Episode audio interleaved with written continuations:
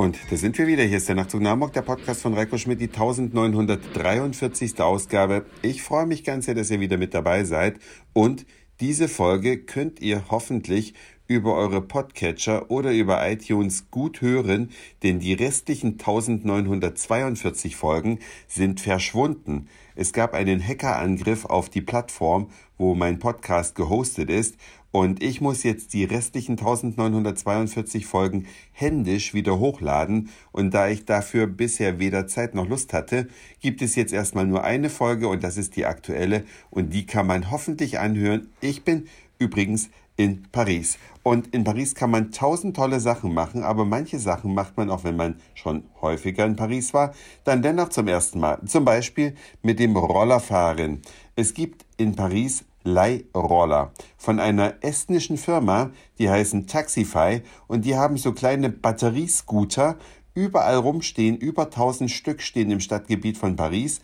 Man schnappt sich das iPhone, äh, scannt einen Barcode, einen QR-Code ein, dann installiert man sich die App und kann direkt loslegen.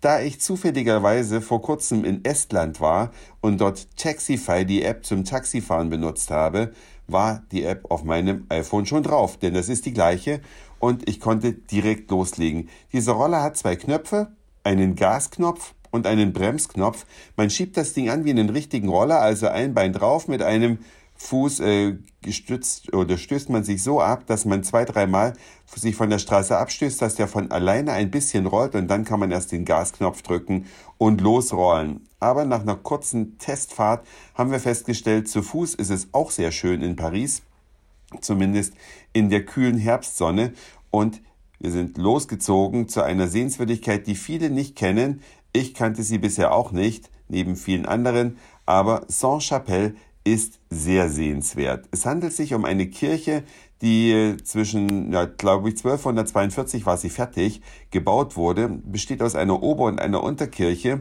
und hat eine sehr, sehr interessante Bauart. Es ist nämlich praktisch eine nur Glaskirche. Das heißt also riesige Bleiglasfenster, die übrigens die biblische Geschichte erzählen in 15 Etappen. Bleiglas vom Boden bis zum Fußboden, 33 Meter hoch und hauchdünne tragende Steinsäulen, die praktisch die ganze Kirche halten.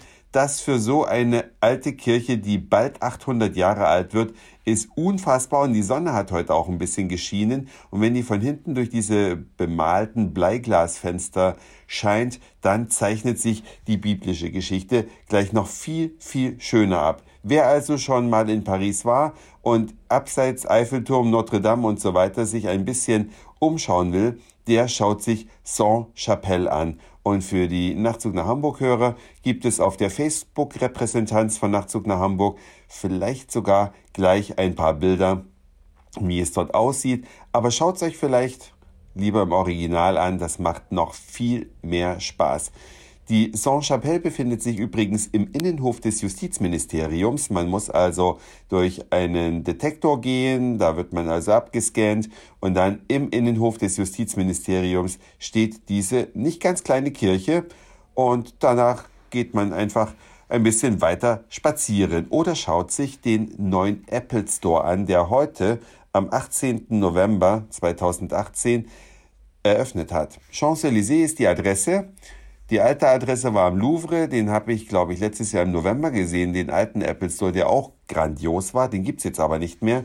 Die neue Adresse mitten im goldenen Apfel, auf weißem Tuch draußen hängend, mit Schlange stehen, mit äh, Abklatschen der Besucher. Ich war noch nie bei einer Apple Store Eröffnung dabei, heute tatsächlich das erste Mal. Und dann in so einer fantastischen Stadt wie Paris kann man sich mal antun. Ansonsten im Apple Store gibt es neben den Apple Produkten eine wunderschöne Inneneinrichtung, ein klassisches Gebäude.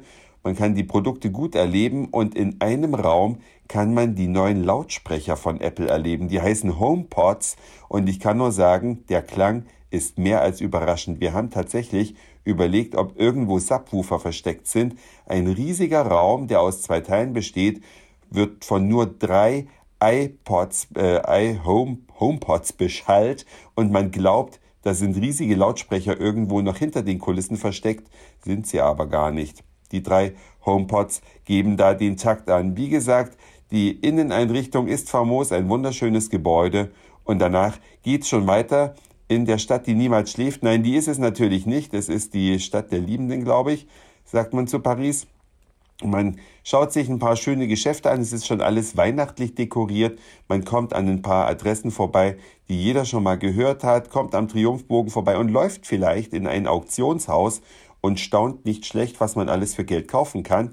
Unter anderem ein Gemälde von Picasso, einfach so zu mitnehmen. Natürlich, wenn man das nötige Kleingeld hat, schöne Möbel.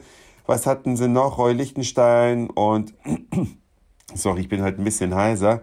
Also so viele interessante Gemälde, Andy Warhol und, und, und. Das alles, ja, wo gibt's das schon? Wo kann man sowas bitte schön kaufen?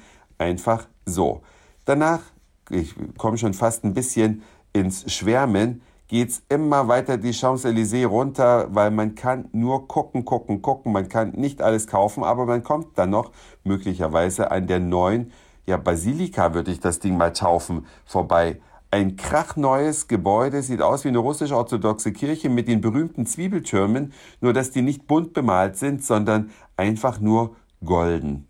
Sehr edle Architektur von außen, sehr spektakulär von innen, eher nüchtern, aber man kann sich's mal antun.